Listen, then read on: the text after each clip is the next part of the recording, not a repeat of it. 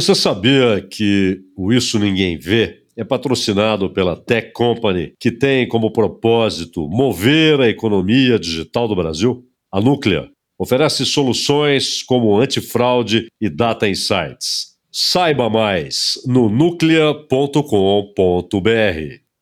Sim, sim, sim, está valendo. Eu não sei o que foi e o que não foi, Cláudio. Mas você dizia para quem nos ouve que as pessoas podem participar, ver, criticar, sugerir, no, pedir mudas das suas plantas. Compartilhar os episódios do Isso Ninguém Vê.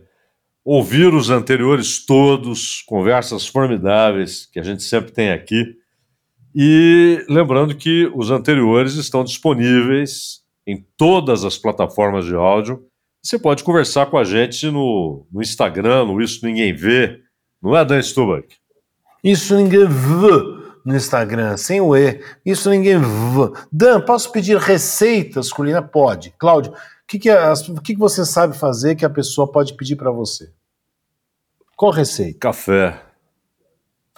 Coado ou expresso ou French press? Ah, expresso é moleza. expresso a dica é aperta o botão. É, aperta o botão, exatamente. Mas, ô Dan, e vamos tomar um café então, porque tem uma prosa muito boa hoje. Sim. Nosso convidado da Stubach. Quem é? Quem é? É o Christian. Christian. Ô, Christian, teu nome tem H, tem, é, termina em N, não é fácil não. Christian Vincent. E também o Vincent já pressupõe é. um certo gringuismo da sua parte, hein? Boa, boa, boa. É Christian Van Sam, mas eu sempre usei Christian Vincent, né? Van Sam. Uh, sei tudo, no, sei no. francês, não? não, na verdade, no. Vansan, na verdade é o meu nome, não é sobrenome não, né? Meu sobrenome é Castro Neves, né? Mas Vansan veio na época que meu pai, meu pai sempre gostou muito de pintura, né? Então ele queria homenagear Vincent Van Gogh, Vincent Van Gogh, né? Então, oh, meu irmão é Alessandro Leonardo, né? Que, que diz da Vinci, oh, né? Então, putz, aí, aí ele não queria botar o, o nome primeiro, né? Então ele fez o nome composto de todos os filhos. Sempre homenageando um pintor, ou um artista, né, em geral. E você gosta de Van Gogh? Não? Quando você tem Vincent Van, de Van Gogh no nome, você tem que começar a estudar. Então eu, eu gosto dele porque eu tive que, que carregar esse, essa responsabilidade, né? Claro. Olha só, vocês são só vocês dois? É só o Van Gogh e Leonardo da Vinci ou tem outros pintores? Não, só, só nós dois do, do meu pai aqui, né? Eu tenho o outro irmão, que é o Dudu, mas aí ele não tem nenhum, não tem nenhum sobrenome de artista na, no nome, né? Você sabe que o, o Carlos Lacerda, o nome do Carlos Lacerda era Carlos Frederico, né? E por quê? O pai dele quis homenagear Karl Marx e Frederic Engels. E tem o Carlos Frederico do Lacerda. É isso. É. Homenagem ao jogador de futebol também tem um monte. Né? Tem. Não, não, porque tem de Romário depois de 94 é um negócio, né? Você sabe que tem uma exposição em São Paulo agora do Leonardo da Vinci, que são as projeções. Quando esse programa for ao ar, a, a exposição ainda vai estar tá lá, vai tá, porque está muito tempo e tudo. E eu fui ver a Picasso. do Picasso. Agora são as projeções, né? São projeções enormes, então você fica tomado pela obra. É muito legal porque você tem mais coisa. Não precisa vir o quadro, né? Que é sempre o trampo. E você pode entrar no universo daquele pintor é, de uma maneira lúdica, bacana e tal, através das projeções. Essa tá lá no Shopping Morumbi, para quem quiser. O, o Dan, ah. o Christian é graduado em Engenharia Civil pela Universidade Federal do Rio de Janeiro, é mestre em administração pela PUC.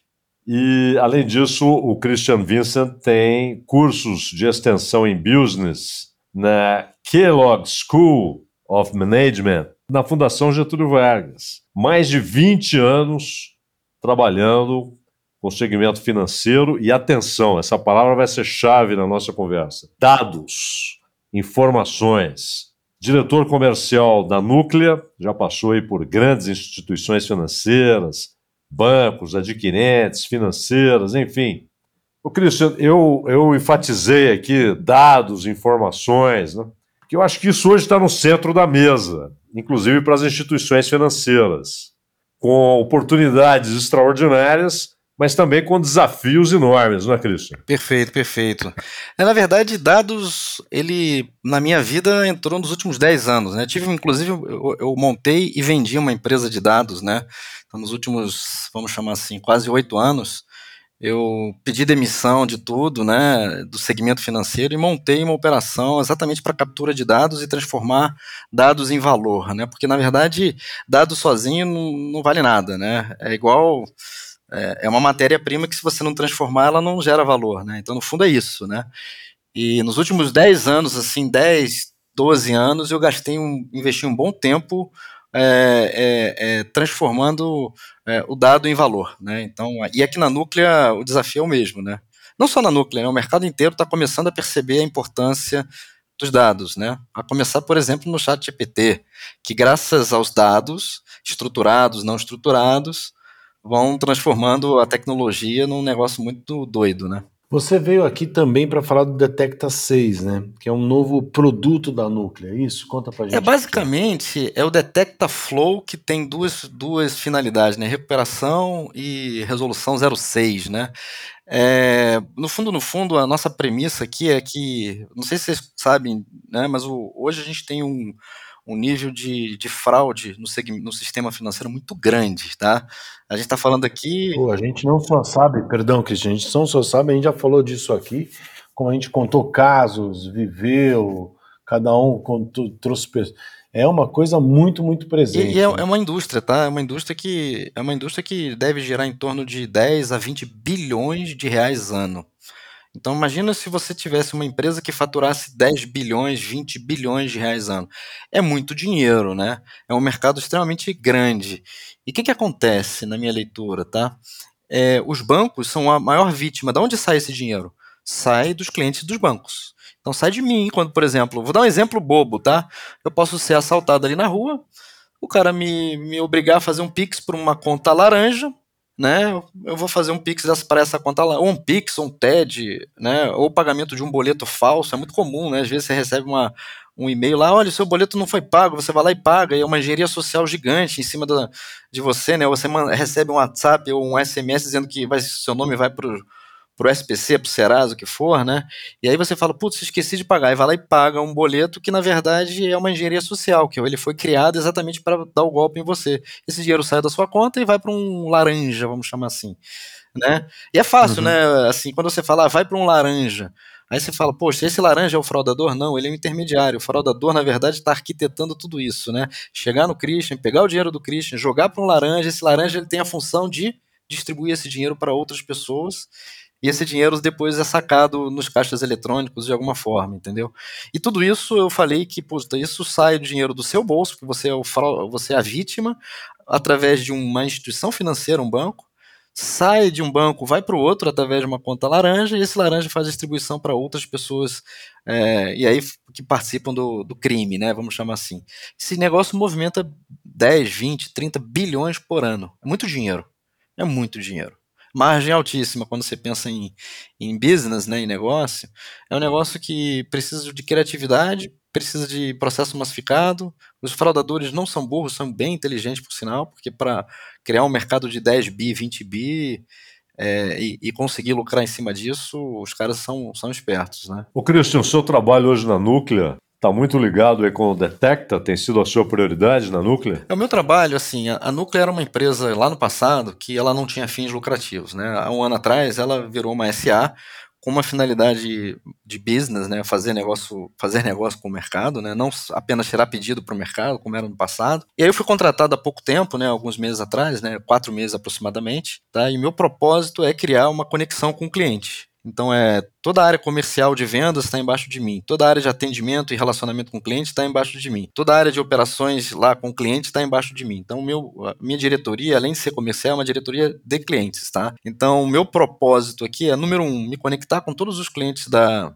da Núclea, Tá? E número dois, ter um canal de distribuição de novos serviços de dados, ou de fraude, ou de detecta flow, uh, ou de resolução 06, que é uma resolução que o Banco Central obrigou os bancos. Explica essa é boa. Explica vou, antes de falar da resolução 06, Dan, eu vou falar um pouco do, da crença que a gente tem, tá? Veja o seguinte, a fraude, ela não se resolve banco a banco. Por exemplo, Banco Itaú, vou resolver a fraude. Não, ele não vai resolver. Por quê? Porque a fraude sai do Itaú e vai para o Bradesco. Então o dinheiro saiu da conta do Christian, do Itaú, por exemplo, e foi para a conta de um laranja no Bradesco. Então, teoricamente, esse cara que recebeu a, o meu dinheiro roubado de mim dentro do Itaú foi para o Bradesco e ele foi lá e sacou. O dinheiro desapareceu do sistema. Então, a nossa crença é: os bancos não resolverão a fraude de maneira unitária sozinho. Só vai conseguir resolver as fraudes de maneira, vamos chamar assim, em blocos. Então eles têm que se juntar de fato para garantir que o dinheiro que sai do Itaú foi para o Bradesco, por exemplo, não saia do sistema.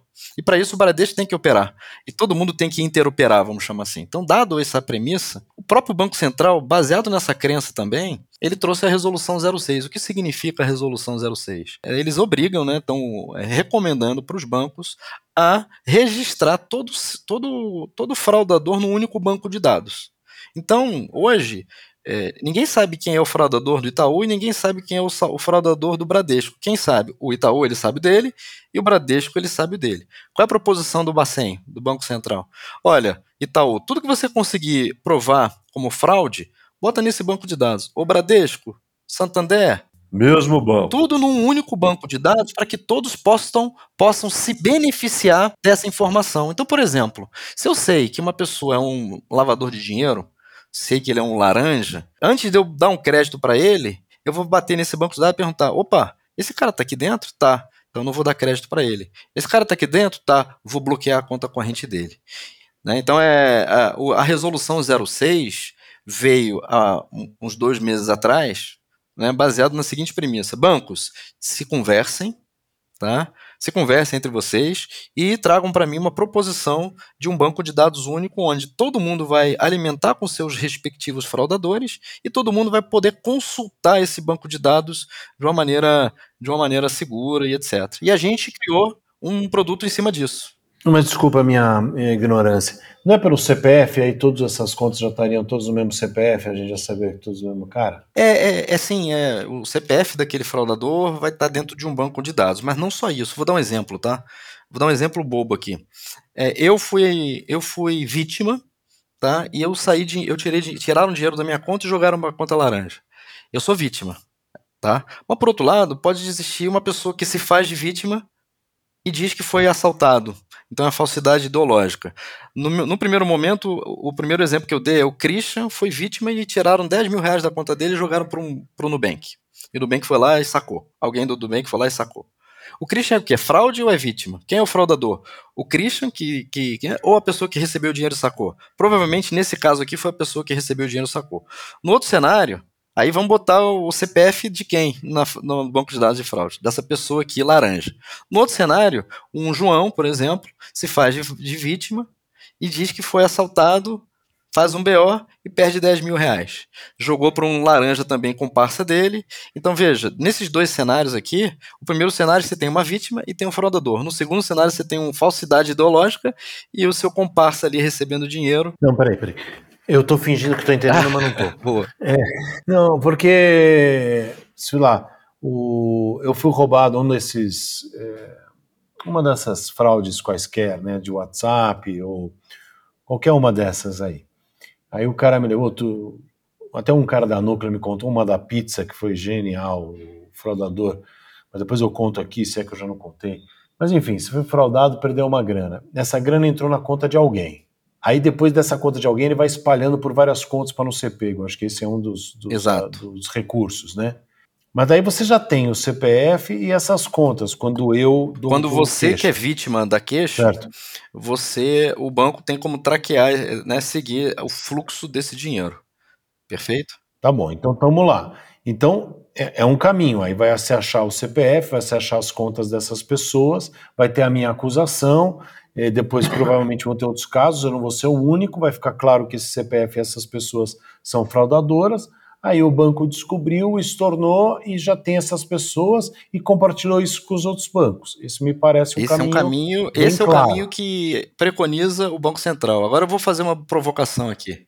Então, com esse caminho, perdão, você já tem CPFs de laranjas, você já tem pessoas e já tem um monte de gente sendo restituída do seu valor. Já é legal. O problema é na origem também, né? Até aí você está perfeito. Você pegou exatamente o que tem que ser registrado no Banco Central: o, o laranja e seus comparsas que receberam o dinheiro e sacaram. Beleza. Então vou pegar o CPF dessas pessoas e vou dizer assim: olha, pessoal, sistema financeiro, essas pessoas deram uma fraude de 10 mil reais no Christian, que foi a vítima. Perfeito. Então esse é um fato. Agora vamos pensar no seguinte: será que o Christian foi vítima ou ele também é uma falsidade ideológica? Por exemplo. Ou ao contrário, será que aquela pessoa que está ali como laranja, e é muito comum, vou trazer um exemplo real, aquela pessoa como laranja, ele é laranja ou é vítima também? Vou dar um exemplo, tá? E é um exemplo de verdade, tá? A moça que trabalha na minha casa, ela, ela vai lá uma vez a cada 15 dias, né? E aí eu pedi o Pix dela, falei, oh, não vou dizer o nome dela aqui, mas vou dar um exemplo, tá? Ana, né? É, me dá o seu Pix para eu fazer aqui a transferência do pagamento. Ela, ah, não, é, não, não faz no CPF, não, faz no celular. Eu falei, por quê? Não, porque o CPF eu emprestei a minha conta para um outro patrão. Olha só, ela hum. caiu no conto do vigário. Eu falei, como assim outro patrão? Justo com você ainda? Logo comigo, né? Eu falei, me explica melhor. Aí ela falou: Olha, é, ele me contou que ele, puta, ele teve um problema nos bancos, não consegue abrir. Contou uma história triste e ela caiu na história triste e emprestou a conta para ele. O que, que significa isso? ela pegou uma conta, abriu uma conta que hoje abrir conta é fácil, tá? Abriu conta real, uma conta dela, no, por exemplo, no Nubank, no Inter, no C6, no qualquer banco. Ela foi lá, fez todo um processo de onboard de abertura de conta. Pegou essa conta e emprestou para uma pessoa que inventou uma história para ela. E aí, o que, que significa emprestar uma conta? Significa toma senha, toma aqui tudo. Essa pessoa pode usar essa conta exatamente para fazer o processo que a gente acabou de descrever, de laranja. Ela foi laranja, mas vítima, né? Foi Exato. Vítima. Então, isso, isso é uma fábrica. Olha só que doido, né?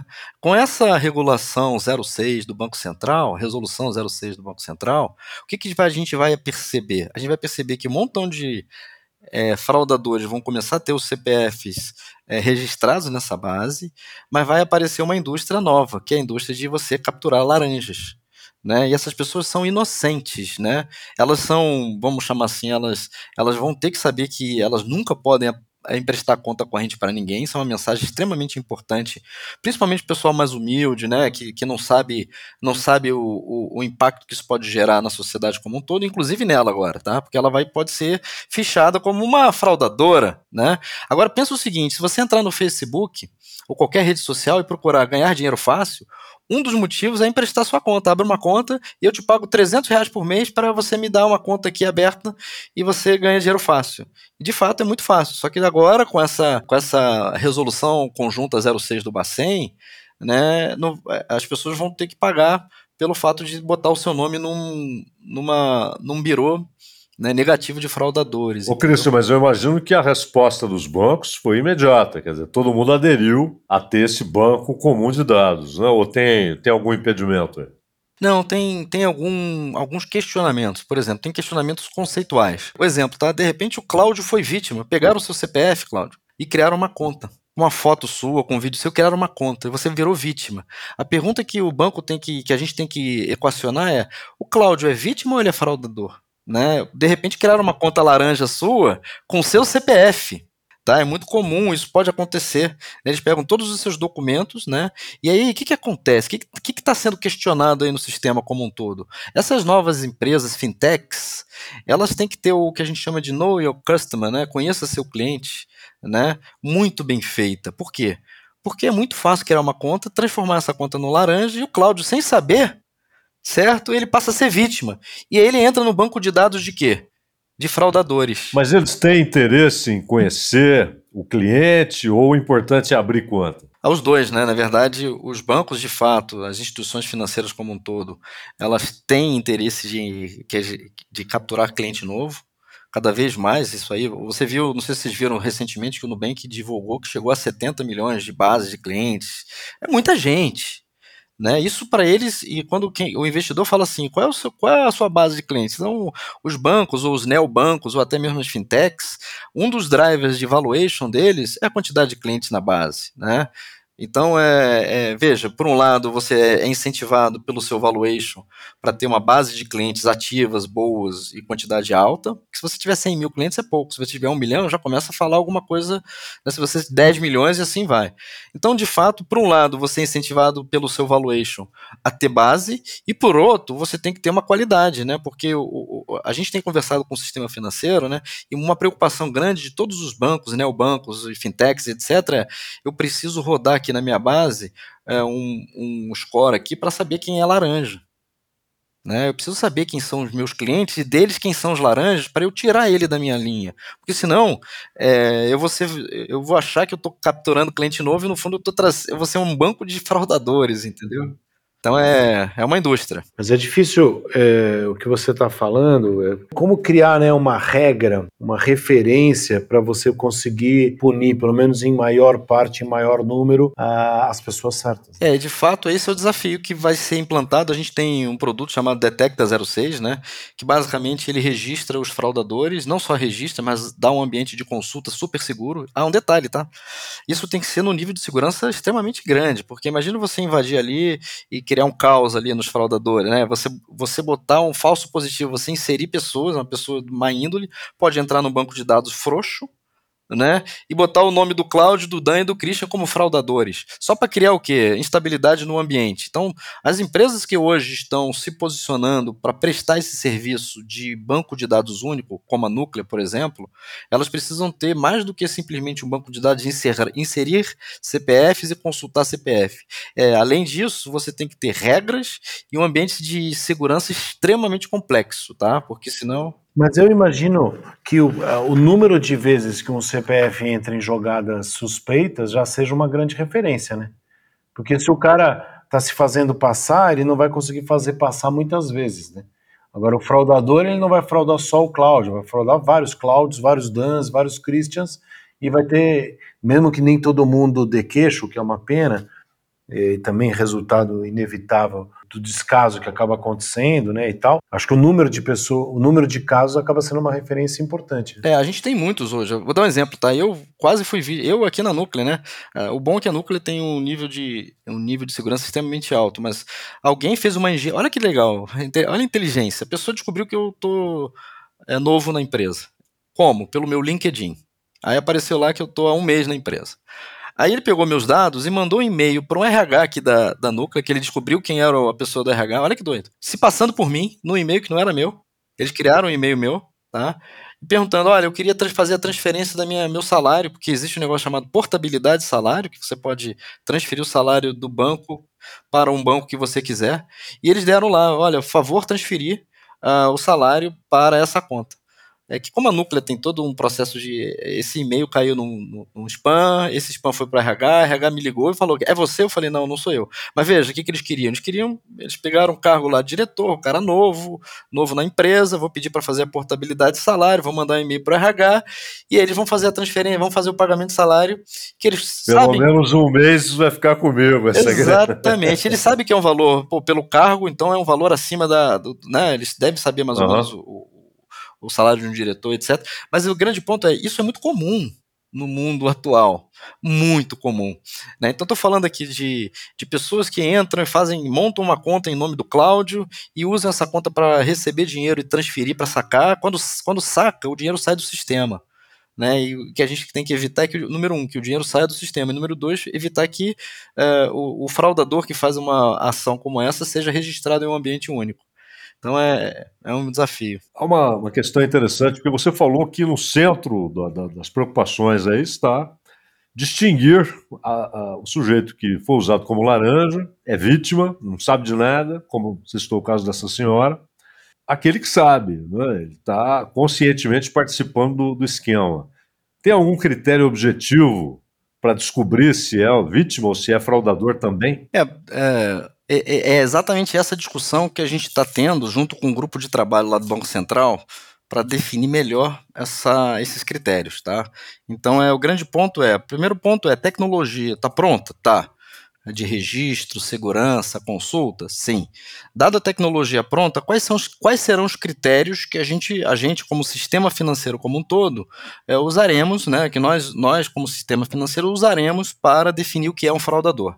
Né? Alguns critérios podem ser, por exemplo, é, aquele CPF já passou por três ou quatro instituições como fraudador. O outro é, pô, a evidência é saque, né? Então, o dinheiro chega na conta do, do laranja, o laranja transfere para a pessoa 1, 2, 3 e 4, essas pessoas sacam o dinheiro.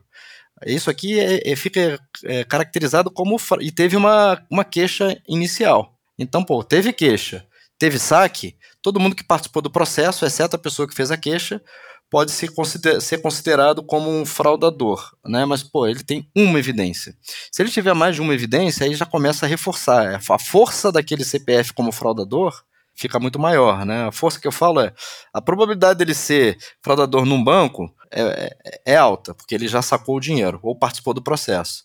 Se ele faz isso em dois, três N bancos, putz, certamente é 100%, 110% de chance dele ser esse fraudador. Então, o grande ponto aqui é o risco jurídico, né? D digamos assim, Cláudio, você não é, e você foi, o seu CPF foi utilizado como laranja, e você é incluído nessa, nessa nessa base de fraudadores, você como pessoa física pode processar o banco, por exemplo, que fez essa inserção.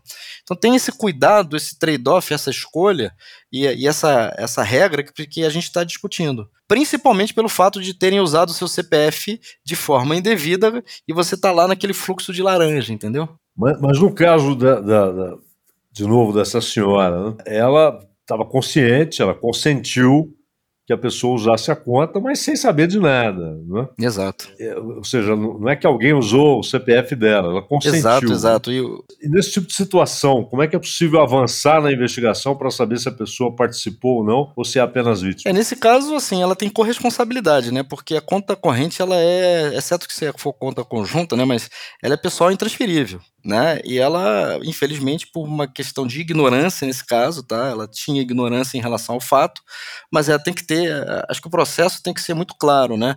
É, a conta corrente não pode ser, e os bancos vão ter que fazer esse trabalho muito forte, né? No, vai ter que comunicar toda a sua base de clientes, olha, se você tem, é, você empresta sua conta ou faz algo similar a isso, tome muita atenção, porque você pode ser prejudicado em função desse tipo de coisa. Vou dar um exemplo, tá?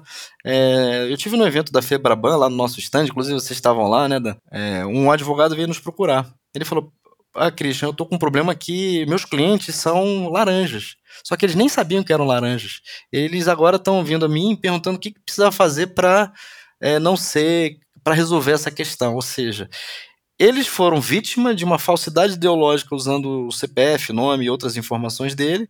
O dinheiro passa pela conta dele e é distribuído. Alguns dizem que são vítimas, de forma incons... realmente fui vítima. O outro ele sabia que estava ganhando 200 reais, mas não, não, não sabia que era para uma por um processo de, de roubo, né? Vamos chamar assim, de fraude. Aproveitando essa deixa, porque na Febraban eu vi boas histórias ali, na Febratec, né? Na Febrabantec, é. É, foi bem legal. E um dos casos, falar do, do, lance da pizza, eu posso contar esse caso aqui, mas eu já vou direto para a pergunta, se for, é, se for o, se tiver que dar um exemplo, a gente dá. Que, que, falava dessa história de você passou o cartão para uma pessoa e o visor também embaçado, e daí você não vê o valor e passa um valor, você acha que vai passar 60 reais, acaba passando 6 mil reais, vai. E não tem volta. Quando você percebe isso, já foi, o cartão não te estoura, dependendo do cartão que foi, já foi. E o Pix é a mesma coisa, no caso de assalto, casos assim. É parte da tecnologia a gente oferecer essa rapidez, né? A gente oferecer essa prestatividade. O lance, um dos lances legais do Pix é esse, né? Eu passei para você, em um minuto tá na tua conta e segue a vida. Mas o lado ruim é, é isso que eu tô falando, né? Não tem volta. Existe uma previsão, uma ideia de que o Pix tem a volta? Ou que o cartão tem um tempo para se tornar? Porque assim, e, e também te junto na pergunta, isso tem que vir do, da tecnologia, eu acredito, do movimento dos bancos. Porque a polícia, a, a segurança municipal, federal, estadual, seja o que for, eu acho que ela não tem contingente para cuidar disso. Não dá. Não dá para a polícia cuidar dos assaltos, todos os assaltos de celulares que acontecem, infelizmente, né? Então, de alguma maneira, a tecnologia e os bancos, o, o, mercado financeiro tem que cuidar disso, ou não? Olha, mas eu anotei aqui algumas questões, tá? É, é uma excelente, excelente pergunta, tá? Porque, na verdade, é o seguinte, é uma composição de tecnologia com modus operandi e com uma questão até é, judiciário, né, vamos chamar assim. Então vamos começar pela tecnologia. A tecnologia ela tem que ser rápido bastante para é, conectada com todos os bancos e rápido bastante, seguro bastante para bloquear qualquer saída de dinheiro. Identificou, né? Identificou a fraude, tem evidência, espalha pelo, por todo o segmento financeiro para bloquear qualquer saída referente a essa transação. Ponto. Tá? Esse é um ponto. Tá? Isso que a gente chama de detecta flow recuperação, que eu evito a saída do dinheiro, é um produto nosso. O outro é de fato a união dos bancos. Eles sozinhos não vão conseguir matar a fraude. Então tem que eles vão ter que se unir. Então quando eu falo se unir, é o banco de origem da fraude, por exemplo, Bradesco teve a origem da fraude. E o banco de destino da fraude, eles têm que estar se comunicando.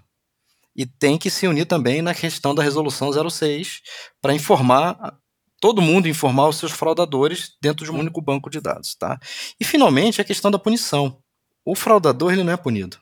Então tem uma questão aí até de levar criar uma lei de punição mais severa para aquela pessoa que dá o golpe, né? Então é, pô, eu posso dar o golpe, você não vou ser preso, vou ser fichado só. Você veja. Então é, tem uma questão aí muito maior do que simplesmente tecnologia e união do banco. O que os bancos estão fazendo é, bom, já que a lei não nos ajuda, né? Já que uma isso não, não é nem crime, né? Deveria ser crime, prisão, etc. Né? Tem, que, tem que pautar essa questão dentro do Congresso, né? E de fato, pô, o cara te dá um golpe de um milhão e não é preso, né? De 100 mil não é preso, né? Vai ser, vai ser fichado ali na polícia. Então tem que ter uma. É, o estado da tecnologia corre mais rápido, né, cara? Do que do que as questões legais, né? É, tem a parte boa e a parte chata. Mas o grande ponto é a tecnologia, a gente tem a questão da, dos bancos trabalhar em bloco. A gente tem um, um a gente já tem aqui, porque aqui como núcleo, né? A gente hoje é uma IMF, né? É uma, uma empresa de infraestrutura para o mercado financeiro, onde todo o sistema financeiro está conectado com a gente. Então a gente tem uma facilidade muito grande de trazer todos os bancos para essa para essa solução, tanto da resolução 06, como também para a Detecta Flow, que é a recuperação de, de fraude que já aconteceu. Porque muita gente tem trabalhado na prevenção à fraude. Prevenção à fraude é evitar que ela aconteça. O Detecta Flow e a resolução 06, elas trabalham no pós-fraude. A fraude aconteceu e eu evito que o dinheiro saia do sistema. O que é dinheiro saia, sair do sistema? É o dinheiro virar dinheiro. Né? É, é, o, é o digital virar moeda né?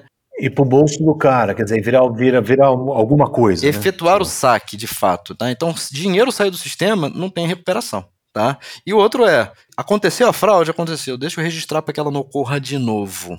Esse é o processo que o Banco Central está exigindo.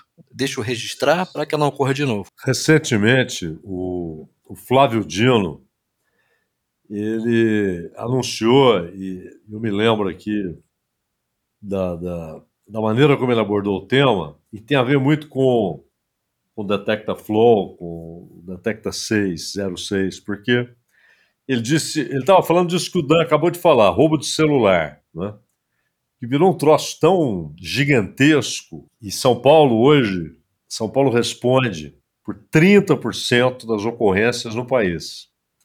E os números diários são impressionantes. A gente está falando de mais de 2 mil por dia por dia só em São Paulo. É um negócio impressionante. Então, o Flávio Dino disse o seguinte: queria conversar com os bancos e com as empresas de tecnologia, inclusive as empresas que trabalham com, com comunicação, com telecomunicação, para tentar encontrar uma resposta tecnológica. Né? Ou seja, ele quer ouvir os bancos. O cara roubou o celular, mas não é só isso. É o que ele vai fazer com o celular. Ele vai conseguir entrar na conta do cara, né? Ele vai conseguir fazer transferências, etc. E, e me parece que essas tecnologias que vocês desenvolveram, Christian, e que estão à disposição do sistema financeiro, acho que elas serão a resposta que, que os bancos darão a essa pergunta do Flávio Dino. Né? Olha, essa tecnologia vai ser imprescindível para a gente começar a cortar essas possibilidades do cara não só roubar o celular, mas roubar a conta do cara junto. É, é, é, é, a composição de várias coisas, né? Tem a questão jurídica, que acho que tem que ser endereçada, né? Mas ela demora um pouco. Do ponto de vista de tecnologia, sim, né? De fato, a pessoa foi, teve o celular roubado, deu queixa, isso deu, registrou o fato, já aciona o Detecta Flow para evitar que o dinheiro saia da conta dele. Pode até sair, tá? Saiu da sua conta 10 mil reais, foi para a conta de um laranja. O laranja foi sacar, tá bloqueado. Então veja, funcionou. E aí tá bloqueado, esse dinheiro volta para sua conta, sem prejuízo seu ou do próprio banco.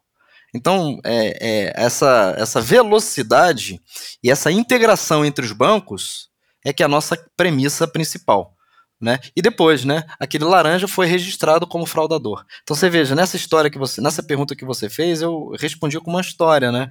Sim, o Flávio Dino está certo em tentar entender como é que a tecnologia consegue resolver e a nossa tecnologia, de fato, ela resolve com uma premissa: os bancos têm que estar dentro do mesmo ambiente e juntos. Agora, os outros países resolveram como essas, esses problemas, cara? Tem questões que é muito Brasil, Tem né? exemplos que são, são muito úteis para nós, de alguma maneira? É assim, eu vou dar um exemplo, tá? No Brasil, eh, só no Brasil, poucos países no mundo têm essa, esse processo do Pix em tempo real. Vou dar um exemplo, né? Quando você paga um boleto, ele demora um dia para compensar. Então é difícil você dar uma fraude rápida e sumir com dinheiro, porque você rapidamente em um dia você consegue bloquear esse dinheiro.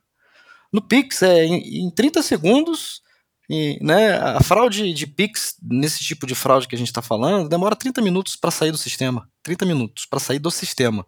Então, se o sistema não for rápido e os bancos não estiverem conectados, sai rapidamente o dinheiro. Você falou que é em tempo real, né? Eu transferi para você e você transferir para mais 10 pessoas, você laranja, né? Transferir para mais 10 pessoas, essas 10 pessoas pegaram o dinheiro e sacar num banco 24 horas. Isso, esse todo esse processo demora 30 minutos. É muito rápido. Então, fazendo referência a outros países que têm é, sistemas similares, Tá? Eu, por exemplo, tive na China, tá? Na China você tem um Pix, né? Não é bem um Pix, né? Mas você tem um sistema de pagamento, né? Tipo Alipay, WeChat Pay, né? Muito similar ao Pix aqui, tá? É, o grande ponto é, lá, quem rouba tem uma punição muito severa, né? Então, putz, é, é muito duro se alguém fizer esse tipo de fraude lá. Aqui não, aqui a punição é leve, ou não, não tem. Então aqui a gente vai ter que evitar que isso ocorra, através de novo da tecnologia. Tá? Nos Estados Unidos, é, nos Estados Unidos não tem tanta celeridade na questão da transferência de um para o outro. Demora. Então é, é, mais difícil ter fraude também. E, de novo, a punição também é grande. Então é uma combinação, né? Ô, Dan Stuba, quem está ouvindo a gente, acho que está com, com a mesma curiosidade que eu aqui como é que é o caso da pizza? Ah, o caso da pizza é demais, cara. É um rapaz lá da Núclea, né? Eu estava entrevistando o pessoal ali na Febrabantec. Eu não vou lembrar o nome dele, trabalha na área de segurança aí da Núclea. E ele contou a seguinte história, Claudio. Ele pediu uma. Ele ligou para a pizzaria que ele sempre pede, para Zaidans Pizza. Ligou lá na, na, na, na pizzaria, pediu uma marguerita e uma calabresa. Aí desligou o telefone, foi ver televisão, bateu um papo, papapá, tocou o telefone. Oi, aqui é da pizzaria das Aidans. Você acabou de ligar para cá, não foi? Eu acabei de ligar. Então vamos. Eu, eu quis. Eu, quem atendeu o seu telefone, você me desculpa, foi um rapaz novo aqui. Tá errado, acho que tá errado. Você pode conferir só o endereço, ver se é isso mesmo? Aí ele falou: ah, meu endereço tal, Avenida Angélica 746. Ah, tá bom. Então beleza. Daqui a pouco tá aí. Tá bom, abraço, abraço. Tá bom, voltou a ver a televisão, tocou o interfone, desceu, chegou a pizza, tava lá o motoqueiro do lado de fora o motoqueiro falou assim: Ó, oh, o sinal tá ruim aqui, o senhor pode vir aqui fazer a, a, a, transferência? Posso. Aí ele foi, quer dizer, o pagamento, né? Aí ele foi lá, passou o cartão na maquininha, passou o cartão, tinha a moto com o símbolo da pizza e tudo, da pizzaria, né? Normal. Passou e pronto. Aí o cara falou: vou lá buscar a pizza, né? A moto tava parada, subiu na moto e foi embora. Cinco, aí ele, ué, que tá acontecendo? Três minutos depois chegou um outro motoqueiro da mesma pizzaria com as pizzas. E aí o cara pediu, não, só para pagar? Opa. Ele falou, não, mas peraí, eu já paguei. Não, não, não. E, e, o cara foi embora. Não, suas pizzas são aqui agora. O que, que tinha acontecido? Aquele outro cara, os caras ligavam na pizzaria, e na hora que ele percebeu, que também ele não viu quanto ele passou. Então aí, qual foi o esquema dos caras? Os caras ligavam na pizzaria, falavam assim, ó, oh, eu acabei de ligar aí, você pode conferir meu pedido? Ah, você é o Christian? É, sou eu, Christian.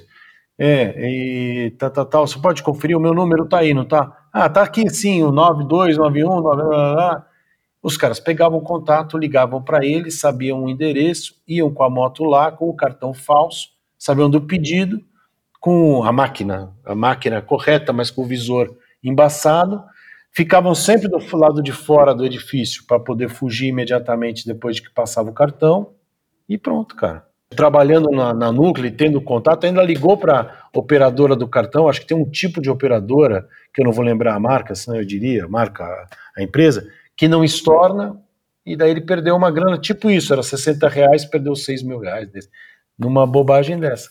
Bobagem inteligente, não? Um esquema, se for pensar, o, o, é o que você falou no começo do nosso papo, né? Os caras não são bobos, né? Não, eles são criativos, né? A fraude vem de, de muita criatividade, né? É, o grande ponto aqui é como é que eu identifico o fraudador? Simples. Quem é que comprou aquela máquina? Ou um CNPJ, um CPF, né? Aquela máquina está em nome de alguém. Então, quando isso aqui foi caracterizado como fraude e essa pessoa como vítima, né, vamos atrás do, do, do CPF que comprou aquela máquina. Registra como fraudador. Ou entra em contato com o cara e fala: olha, a sua máquina é, é, é motivo de fraude. Né? E aí tem muita que, muito questionamento a respeito de como operar isso. Mas o grande ponto é, digamos que eu descobri quem é a pessoa que está por trás daquela máquina, ou pode ser um laranja também, tá? De novo, pode ser um laranja né? Ou pode ser uma pessoa de, de, de índole ruim que, que quer dar o golpe. Isso acontece todo dia. E os caras são bem criativos, tá? Por exemplo, como é que ele intercepta uma pessoa? Ele bota uma pessoa dele dentro da pizzaria. Ah, aí é pior ainda. Você entendeu? A pessoa não sabe, mas ela fica mandando WhatsApp pro, pro malandro lá sabe? Deve tirar foto da, da tela e manda. Então, assim, no fundo, no fundo, essa, essa, essa indústria da fraude não é uma indústria de pessoas fracas, é uma indústria de pessoas muito inteligentes, por sinal. Sabe, por exemplo, quem já não conhece uma pessoa mais idosa que caiu no conto do vigário dizendo que precisava transferir 10 mil reais porque não sei o quê? Agora, eu já, já te pago, passei passando por uma outra pessoa. Então, e o pior, tá? Cada vez mais esse tipo de fraude, de falsidade ideológica também, vai ser maior ainda com esse conceito de inteligência artificial, imitando voz, imitando vídeo, etc. Nossa, aí realmente. Né? Então vai ter que ter um nível de segurança, principalmente financeiro, muito grande, pessoal. E aí, de novo, o banco sozinho, ele não pode, ele vai ter que ter, vamos chamar assim, os bancos vão ter que ter conexões para evitar que o dinheiro saia. E se sair, não tem, não tem volta. Se sair, o dinheiro perdeu. Né? E são os bilhões lá, os tantos bilhões de reais que atualmente, hoje o Pix, é dados de 2022, tá? Então é junho de 2022. Existe uma perda de 350 milhões por mês só de fraude de Pix. Ou seja, 4 bi por ano, o um ano passado, tá? Esse ano já deve estar mais. Só um ano, né? É, ano passado, um ano. né? É. Então imagina como é que tá agora e o pior, né? Daqui a pouco você vai ter o Pix parcelado, que é uma operação de cartão de crédito dentro do Pix. Né? Então vai acontecer, a, probabilidade de aumento de fraude vai ser vai aumentar ainda mais, entendeu? E aí a gente tem que trabalhar em bloco, não dá para trabalhar individualmente e tem que ser usando tecnologia. Não, eu só ia dizer o óbvio, né? Só vai mudar e só vai melhorar e só vai aprimorar se tiver um real comprometimento dos bancos, né? De arrumar isso, porque de alguma maneira é, sem julgar ninguém, o giro de dinheiro no banco, a coisa é boa para o banco. Então, se tiver um comprometimento ético é, das coisas melhorarem, acontecer, como eu acho que está começando até agora, aí sim as coisas vão, vão melhorar para o consumidor.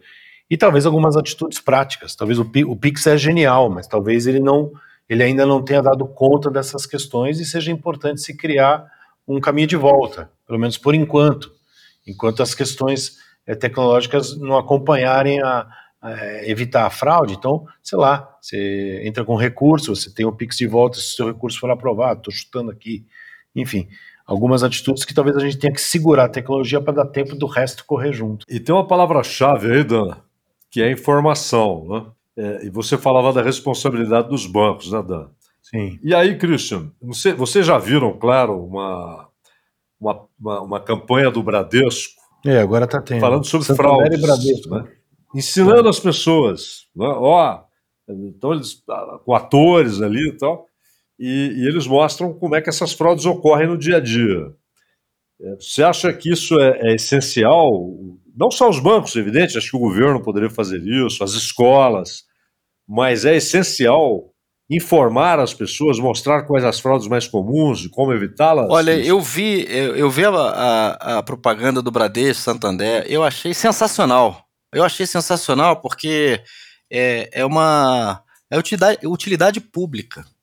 Né? As pessoas não sabem. Então usou um meio de comunicação massificado, e eu diria até que isso aí deveria ser uma, uma ação do próprio governo, tá? Porque do próprio governo, não quero ficar transferindo responsabilidade, não. Né? As iniciativas, da, é, é, os bancos, iniciativa privada, tem que sim conscientizar a sua base de clientes, e do jeito que o Bradesco fez o Santander, foi ótimo, porque não foi só a sua base, mas todo mundo que é, é que está ali vendo televisão, né? Eu achei sensacional.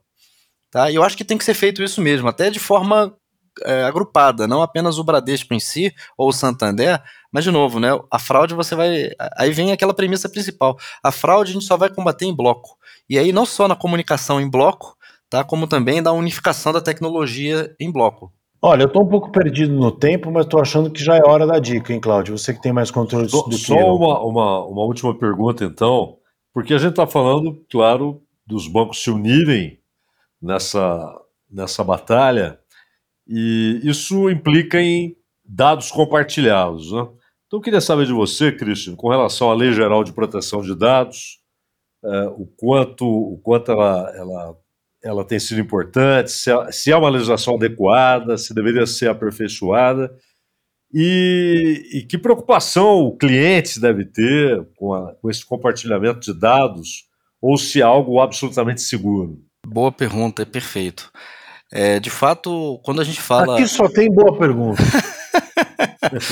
Excelente pergunta, vai. Você sabe que a gente entrevistou recentemente o Luiz Calainho, né? Aí toda pergunta que eu fazia ele não falava nada. Toda pergunta do Cláudio ele falava é. excelente é. pergunta. Mas você, mas você não sabe, você não sabe que eu conversei com ele antes. É. Né? Combinamos. Eu vou começar a fazer um ranking aqui. É. Quantas vezes eu ganhei Isso. excelente elogios da pergunta e quantas vezes o Cláudio? Vou perder Não, de boa, novo. Boa. Fala, Cris. Não, mas o, o, ponto aqui, de fato, é, é, a LGPD, que é a Lei Geral de Proteção de Dados, tá?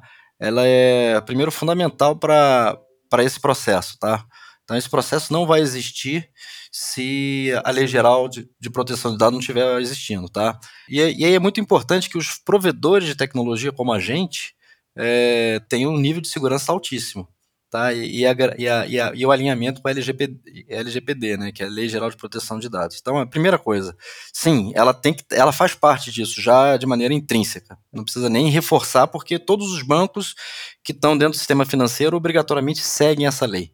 E virou lei, tá? Não é, não é conversa, não. É, é lei mesmo e tem punição, tem preocupações, tem auditoria. Então, é, muita, é muito importante isso dentro do sistema financeiro como um todo. Tá?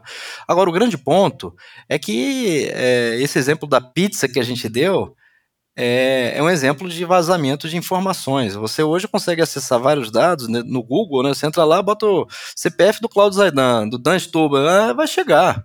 É fácil. Então, é, o grande ponto aqui é as pessoas fazerem um mau uso das informações que conseguem.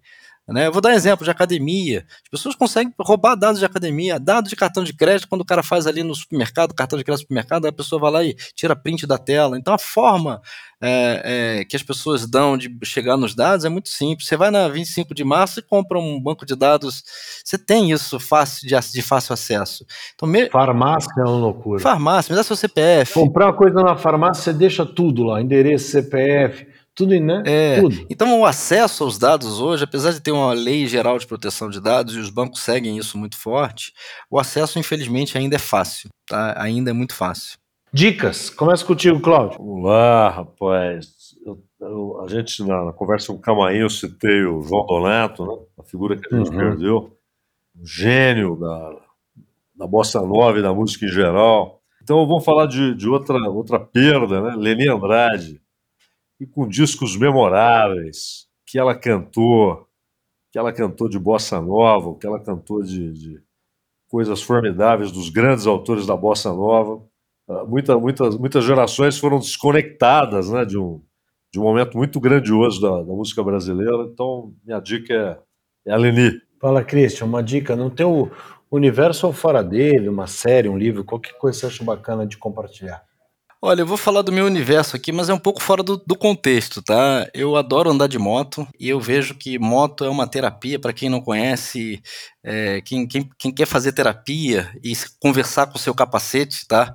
Então pega uma moto, vai até uma hora de distância da sua casa, toma o café da manhã e volta. Né? Isso aí é uma terapia que você fica com você mesmo, com a atenção focada na estrada e é uma experiência que quem não teve, eu sugiro que tenha. Eu faço isso todo final de semana e eu volto energizado. Tá certo? Mas tenho certeza que você vai além do que tomar um café, né? Você vai longe. Eu vou, vou. Café é longe. Vou, vou. Um café é tipo daqui a duas horas eu vou e volto. Mas é interessante que eu saio seis horas da manhã e tô de volta nove horas da manhã com uma terapia feita, né? Mototerapia, sabe? Com a, com a, com a com o corpo relaxado, com a mente vazia. Então é, é uma forma diferente de olhar a, a, terapia que as pessoas pensam de uma maneira mais tradicional, né? Minha dica vai para o Máfia, Poder e Antimáfia, um olhar pessoal sobre a longa sangrenta história. É de um cara que é o Walter Van Fanganiello Maero. Maerovitch escreve na, no UOL, é, é colunista da CBN, ganhou Jabuti com esse livro. E, bom, todas essas coisas que a gente está falando aqui estão na área há muito tempo, né, Cláudio? É, né, digo, as fraudes, as pessoas, as máfias, todas elas. E esse livro do Mairovitch ganhou o Jabuti, é muito bem feito, conta toda essa história com muita elegância, como tudo que ele faz e muita competência. Então, Máfia, Poder e Antimáfia, do Walter Mairovitch, é a minha dica. Christian, quer falar mais alguma coisa que tenha sobrado? Não, eu queria agradecer, muito bom estar com vocês. Excelente pergunta, Dan, só para evitar que, né? Muito bom. Ah, obrigado. É, Cláudio, muito bom também. Eu sou fã, fã de muito vocês bom. dois. É, Dan, eu já te encontrei algumas vezes ali no, no Astor da Vila Madalena, que eu, que eu já, já te vi algumas vezes lá, mas faz uns, uns anos aí, não sei se você vai mais. O Astor do Mário Gorski, que é meu amigo de infância, da Companhia do Comércio. Mas o Astor piorou muito, eu achei. Você não acha, não? Eu acho que tá cheio, né? Ou seja, depende da ótica, né? Para ele é. tá ótimo, tá lotado sempre, né? Para ele tá bom. Pô, mas o lugar é muito gostoso. Tinha Astor no Rio, mas acho que não deu muito certo lá, sei lá, mudou de lugar. Eu adoro, adoro o Astor, é um, é lugar que eu, o ambiente eu adoro. Muito bom, cara. Então é isso. Qual é a tua moto? Você é do, da Harley Davidson, dessa turma?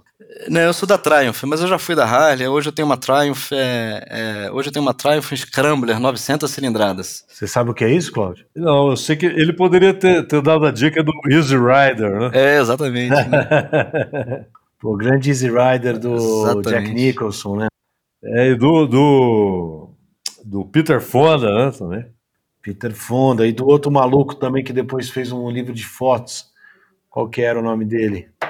Wilson, vou lembrar o nome, num outro programa eu falo. Mas é maravilhoso. Enfim, estamos juntos. Obrigado, Christian. Boa sorte nessa tua encruzilhada. A tua encruzilhada é, é a encruzilhada de todos nós. Valeu, um abraço, Christian. Obrigado. Obrigado. Mais um episódio que chega ao fim. Próximo episódio chega na segunda-feira às 18 horas e você poderá acompanhar mais um papo inédito. Esse podcast é patrocinado pela Núclea, conexão que gera valor.